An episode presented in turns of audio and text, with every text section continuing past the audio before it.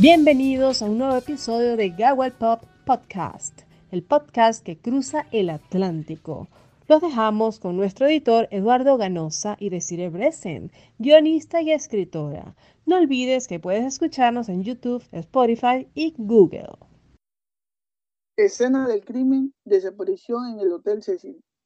Hoy hablaremos con Desiree sobre la desaparición de la estudiante de orígenes asiáticos, Elisa Lang, que desaparece en este hotel que es como una escena donde, se, donde ocurrieron muchos crímenes, pero hoy vamos a hablar precisamente de la docuserie que sacó Netflix hace unos, hace unos días y que resultó uno de los primeros videos eh, que se hizo virales en internet. Estamos hablando del 2013. Eh, todavía no existía el peso de las redes que tenemos hoy, pero fue de los primeros videos virales en internet. Bienvenida, decirte ¿cómo estás? Hola, muchas gracias de nuevo por tenerme en tus redes, Eduardo. Pues la verdad es que se hizo viral con, con bastante razón, ahora veremos. Y a la vez eso complicó las cosas, que es lo que a mí me ha sorprendido del, del documental. Exactamente. Eh, nuevamente estamos en Los Ángeles, esta ciudad que, que ya tiene otros, otros asesinos en series, pero sin embargo esta vez vamos a hablar sobre la desaparición de un estudiante, ¿no? Esta chica que es canadiense, pero con, como habíamos dicho, de orígenes asiáticos, va, a, va de viaje o de paseo hasta Los Ángeles en el año 2013. Eh, en el documental se menciona que al menos los turistas no suelen saber eh, la historia de este hotel, ¿no? la historia del Hotel Cecil. Y, entonces, y se supone que es un hotel, por decirlo así, de eh, barato, donde se puede, se puede alojar pues, por, unos, por unos días, simplemente para, para guardar cosas y puedas pasear, en, hacer turismo en Los Ángeles, que es lo que, que fue hacer Elisa Lam. Entonces, ¿cómo es que que una estudiante asiática, por decirlo así, eh, normal, eh, desaparece en este hotel? Yo creo que, una de las cosas que el documental te va describiendo em, es toda la lógica que hay en torno al hecho misterioso, porque yo creo que el titular de una adolescente eh, desaparece o en un principio se da por desaparecida en un hotel en mitad de Los Ángeles, tú dices, bueno, bueno, esto es súper llamativo, pero luego ya te empiezan a dar datos, ¿no? De eh, dónde se encuentra el hotel. Bueno, el hotel se encuentra en Skid Row, que es una de las peores zonas de Los Ángeles. Bueno, ella resulta que tenía más problemas de los que, de los que se creía en un principio. Entonces, yo creo que el documental está organizado como para, para irte llevando de una opinión a otra. No sé tú cómo, cómo lo habrás sentido, pero mm, es verdad que hacia el final se hace, en mi opinión, un poquito largo, pero es verdad que en un principio te da un titular que luego vas descubriendo que nada tiene que ver con la realidad. Claro, por ejemplo, yo sí soy un poco escéptico en, muchas cosas y si bien es cierto este la desaparición de Lisa Lang eh, generó muchas conspiraciones eh, y estamos hablando del 2013 en cuanto a los youtubers que estaban poniéndose de moda, ¿no? Hablar sobre eventos. Eh, finalmente yo creo que eh, las, las razones de su desaparición eh, resultan ser bastante lógicas, ¿no? Lisa Lam, Elisa Lam era una estudiante asiática, bueno, de 21 años, joven todavía, que sin embargo tenía algunos trastornos. No era por decirlo así, una, persona normal, ella, ella estaba medicada. Entonces, las razones de su desaparición, eh, como vemos en el documental, eh, van tornando, van tornándose lógicas, por decirlo de una manera fría, ¿no? Exacto, y no solo eso, sino que eh, además, en mi opinión, llega un punto en el que mm, llega a ser un poco siniestro que gente que no la conoce de nada eh, empiece a defenderla o empiece a, hundir la vida de otras personas supuestamente relacionadas, pero que, luego se termina viendo en el documental que no tenían nada que ver, ¿no? Yo creo que el documental, más que de Lisa Lam, va de, los juicios que se hacen en Internet y de los juicios que hace la gente gratuitamente en Internet, eh, terribles por, muchos motivos, y, y, en los que llegan a querer inventarse mm, su propia realidad. No sé si, si se llega a entender lo que quiero decir. Eh, hay un, uno de ellos que está empeñado en que Lisa Lam era de una manera cuando ni siquiera llega a conocerlo, ¿no? Una de las cosas que te dicen en el documental es el tremendo trauma que supone para la familia, ya no solo la desaparición de Elisa, em, cómo se da todo, sino además toda la repercusión que tuvo en Internet. Exactamente. Y, nuevamente vamos a, los, a los inicios ¿no? de los conspiranoicos. Eh, lejos de, de, lo que significa la desaparición, eh, como tú mencionas, era más que todo el, entorno que se genera, ¿no? Las torpezas que comete la policía, por ejemplo, este, dan pie a que, a que esta gente, los conspiranoicos, crean que había algo más. Eh, es verdad que la policía comete errores, eh, como por ejemplo cuando, cuando encuentran el cadáver y no, no dicen que la tapa del tanque estaba abierta, sino dicen que estaba cerrada. Eso dio pie a que a que todos mencionen que, que, a, que Elisa Lang la habían asesinado. La relación que encuentran también con esta película Agua Turbia, creo, fue una de las primeras películas que, que eh, vi en el cine hace, hace años. Y también eh, estas relaciones que comienzan a sacar la gente de Internet, más que todo, es sobre lo que, lo que comienza o el peso que, que empieza a tener este, los internautas, ¿no? Porque ella escribía blogs la gente comienza a visitar sus blogs, a leer lo que ella escribía, eh, la gente empieza a especular. Sí, también tener, eh, yo creo que habla un poco también de la sensación que se puede tener de creer que conoces a alguien a través de internet, a través de un blog, a través, en este caso creo que era de su Tumblr, el por mucho que alguien te cuente parte de su vida, eh, decía luego que decían su hermana y tal, que, ellos no conocían todo. De hecho, una de, mm, de, las cosas que nunca se esclarece en el documental, que a mí me parecía mm, muy mm, vital, es por qué ella se va de viaje. ¿Qué hace que, que la familia diga, ah, bueno, venga, no me importa que, que, te vayas de viaje, no me importa que te vayas a recorrer mundo? ¿Por qué elige el Cecil en lugar de, elegir cualquier otro, cualquier otro hotel me refiero. Todas esas cosas eh, nunca se llegan a esclarecer. De hecho, em, según avanza el documental, eh, tú vas viendo que, que ella los días anteriores ya no estaba bien. Claro, porque ella deja de tomar su medicina, creo. Y por eso que algunos este, algunos huéspedes se comienzan a, quejar también de la actitud que tenía ella eh, durante los días que deja de tomar la medicina. Eso justificaría, por ejemplo, eh, la versión del video donde ella se nota que se nota que ella está viendo algo, ¿no?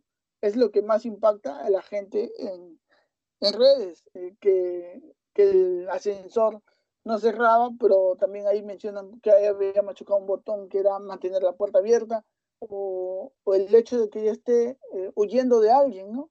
Que si bien es cierto, se podía especular primero que era un, un asesino real o que estaba huyendo de algún tipo de fantasma. Eso es, además yo creo que en Internet eh, tendemos a pensar, imagino también que por, por, pura asociación lógica, tendemos a pensar que la gente es como nosotros. Eh, imagino que también pasa cuando, cuando conoces a alguien. Tiendes a pensar que quien sea es como tú, haces un espejo. Pero claro, no tiene por qué ser así. Nada de eso tiene en realidad ningún fundamento, ¿no? Entonces yo entiendo que hubo un grupo de personas afines a la edad de Elisa que empezaron a especular, que empezaron a especular con una inocente chica que viajaba, que quería encontrarse a sí misma, pero claro, según vas viendo todos los, episodios, que por ejemplo, insisto, decía su hermana, que ella ya había eh, tenido esos episodios de, trastorno bipolar, eh, de, en la parte maníaca en la que veía cosas, ¿no? En la que se podía acercar a, hacia una psicosis. Y veía cosas y veía gente que la perseguía o tenía la impresión de que alguien la perseguía. Entonces el comportamiento del ascensor en un principio podría ser explicado de esa manera. Es más, cuando también te dicen que tiene otros comportamientos erráticos los días anteriores o esos días en torno al hotel o lo que sea, creo que justifican bastante lo que pudo haber pasado. Para mí, de todas formas, yo creo que hay un antes y un después en torno a, la tapa del depósito. Yo creo que, que esa da la clave. Pues, eh, obviamente si se tiró nadie pudo cerrarla, pero si queda cerrada queda demostrado que, que ella no pudo ser.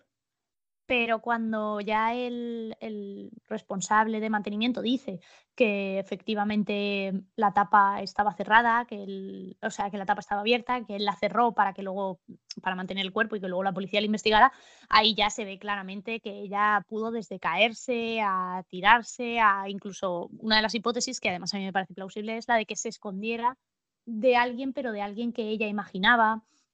Desde luego yo creo que, que me sorprende o lo que más me ha sorprendido del documental es el hecho de cómo la gente en Internet se deja llevar por un grupo, eh, por, una obsesión, en este caso descubrir lo que le había pasado a, a Lisa Lam, y cómo se contagian unos a otros de, Buah, pues esto tuvo que ser un asesino, pues voy a ir al lugar donde, donde le pasó, eh, el lugar incluso, claro, de, hablar con la familia o con la policía el hecho de que muchos pidieran el informe policial y si no nos lo dieron, eso quiere decir que están escondiendo algo. Bueno, también podían estarlo no distribuyendo por, por una deferencia hacia la familia o porque la familia lo pidiera o porque precisamente al ser un caso mediático sabían que, iba a haber mucha gente detrás de eso.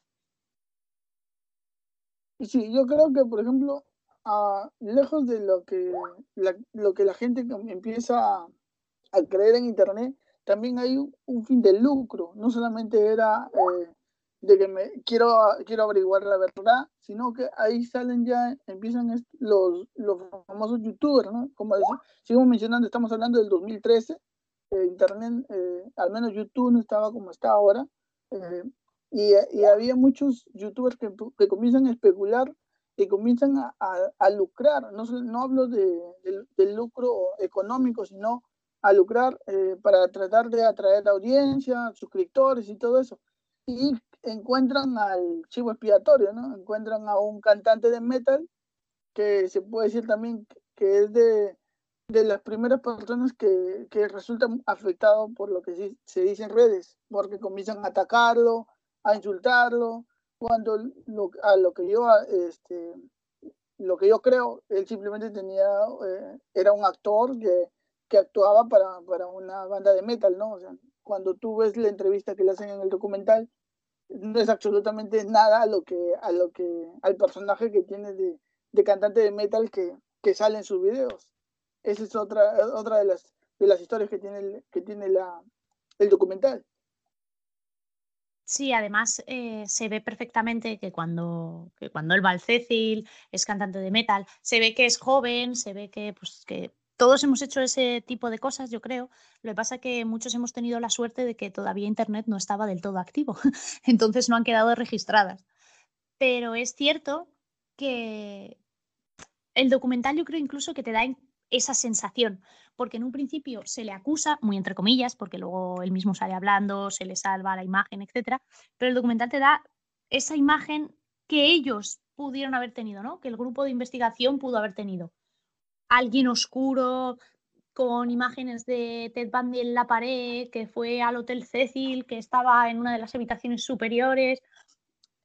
Claro, pero no te terminan contando, bueno, en el documental sí, pero me refiero en, los grupos de, de, Facebook, ¿no? Él decía que él terminó dando pruebas de que cuando sucedió lo de Elisa Lam, él estaba en México, que todo lo que pasó, él había estado un año antes en el Hotel Cecil, que y aún así poniendo todas las pruebas en, el grupo, el grupo o la bola mediática no, no paró. Por eso digo que, casi lo más llamativo de, del documental ya no es la muerte de, de, la pobre chica en sí, sino el hecho de cómo funciona Internet y cómo Internet puede querer llevar la razón aunque estén todas las pruebas en contra. Claro, porque la policía, por ejemplo, dice que en, ningún momento siquiera habían tenido a, este cantante como un, posible candidato a ser el asesino. Ni siquiera la policía, por lo menos, eh, no se deja llevar tanto por, por las redes de, esa época. Entonces creo que, básicamente, a mi concepto, eh, lo interesante o lo que hace llamativo de este documental es principalmente el video lo que genera en redes en, el año 2013 y bueno, este, las conspiraciones, ¿no? Porque yo creo que está muy claro el, el, asesinato de esta chica o, la muerte de esta chica. No, no es como, por ejemplo, lo que hemos comentado antes en otro podcast, el crimen del Cáceres, que todavía tiene un halo oscuro, que hay cosas que no se respondieron. Yo creo que eh, el asesinato de Lisa Lang está más que resuelto. No sé qué creas tú. Sí, además yo creo que a medida de que pueden ir saliendo más pruebas, todas las pruebas van hacia pensar que, o bien fue un accidente o bien fue algo el hecho de su salud mental, em, el hecho de no tener ninguna laceración por el cuerpo, el hecho de que no fuera un cuerpo, porque a nada que mínimamente alguien te, te agarra, te roza en contra de tu voluntad, o bien tú tienes signos de defensa o cuanto menos tienes signos de que eso ha sucedido en, en tu cuerpo. Y nada de eso había pasado. Por ejemplo, a mí me extrañaba el hecho de que estuviera desnuda en el tanque, pero luego cuando el forense pasa a explicar que pudo ser para intentar nadar, para intentar volver a la superficie, la verdad es que tiene toda, todo el sentido del, del mundo. Entonces yo creo que vas encontrando como efectivamente las pruebas lo que te llevan a pensar es eso. Lo que no quiere decir que, por ejemplo, el hotel tuviera, tuviera una buena respuesta. Sin, de hecho, te dicen, te dicen que, que, ella daba signos ya de que algo le pasaba, ¿no? Que creo que eso también es otro de los posibles mensajes que se pueden sacar de este documental como muchas veces ante los trastornos mentales de quien sea, sobre todo si es un desconocido, cerramos los ojos, ¿no? No tendemos a ayudar, incluso aunque sea un cliente de un hotel y esté en nuestro hotel, incluso aunque sea una persona que nosotros veamos por la calle, ¿no? Tendemos hacia o a mirar hacia otro lado o a mm, situar a esas personas en sitios donde simplemente la sociedad no pueda verles, hasta que ocurre o, bien lo inevitable o bien eh, algo que, como no vemos, supuestamente no está ahí. Claro, pero ahí nuevamente entra lo de la decida de las autoridades, ¿no? La gerente del hotel en esa época se excusa en que no avisó ni dijo nada porque muchas veces había pedido ayuda de algún tipo y simplemente la policía no, no le hace caso. Estamos hablando de esta zona de Los Ángeles que era muy, eh, creo que hasta ahora es una zona peligrosa es un hotel donde se alojan delincuentes, donde se, se alojan incluso, mencionan pederastas, gente que no se puede alojar en cualquier lado, porque al ser tan económico, supongo que les daba toda esa facilidad. Y bueno, la policía también, la, la dejadez, creo, de la policía de, de tomar con atención algún tipo de denuncia sobre, eso sobre algo como lo que le pasaba a Elisa Lam.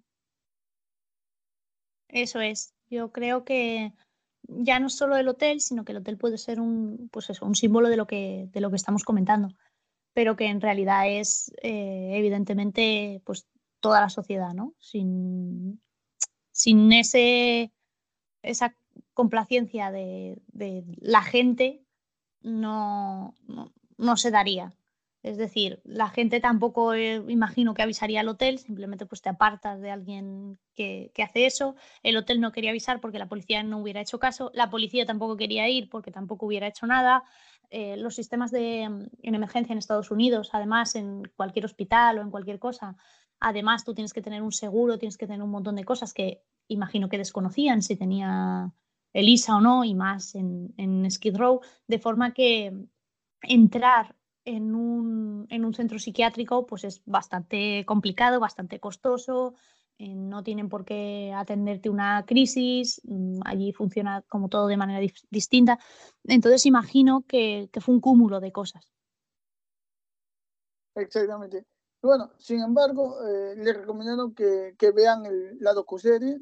Si algo está caracterizando a Netflix, muy aparte de sus series de ficción, es los documentales que está haciendo, ¿no? Tiene muchos documentales, estamos comentando varios de ellos. Y bueno, véanlo, véanlo y, y regresen si desean a comentarnos o, a decirnos qué les ha parecido. Eh, con esto creo que cerramos. ¿Algunas palabras para cerrar, eh, deciré? Sí, yo creo que al recomendar los, los documentales, sobre todo de recomendar aquellos de, de, True Crime, ¿no? Que era como un, un género no apartado porque siempre ha estado en la ficción, pero era un género que tenías que ir a buscar, ¿no? Que solo estaba en ciertos canales o solo estaba en ciertos lugares y creo que Netflix ha puesto de relevancia y creo que, le ha salido bien, ¿no? Porque la prueba es que hay un montón de documentales en torno al tema y creo que todavía saldrán más. Sí, está haciendo muy buenos documentales Netflix, eh, se sigue manteniendo como la plataforma estrella en streaming, no sé si en algún punto alguien lo, lo desbande, pero bueno, es lo que tenemos. Muchísimas gracias, Desiree, y estamos en contacto para otro podcast. Nada, siempre gracias a ti.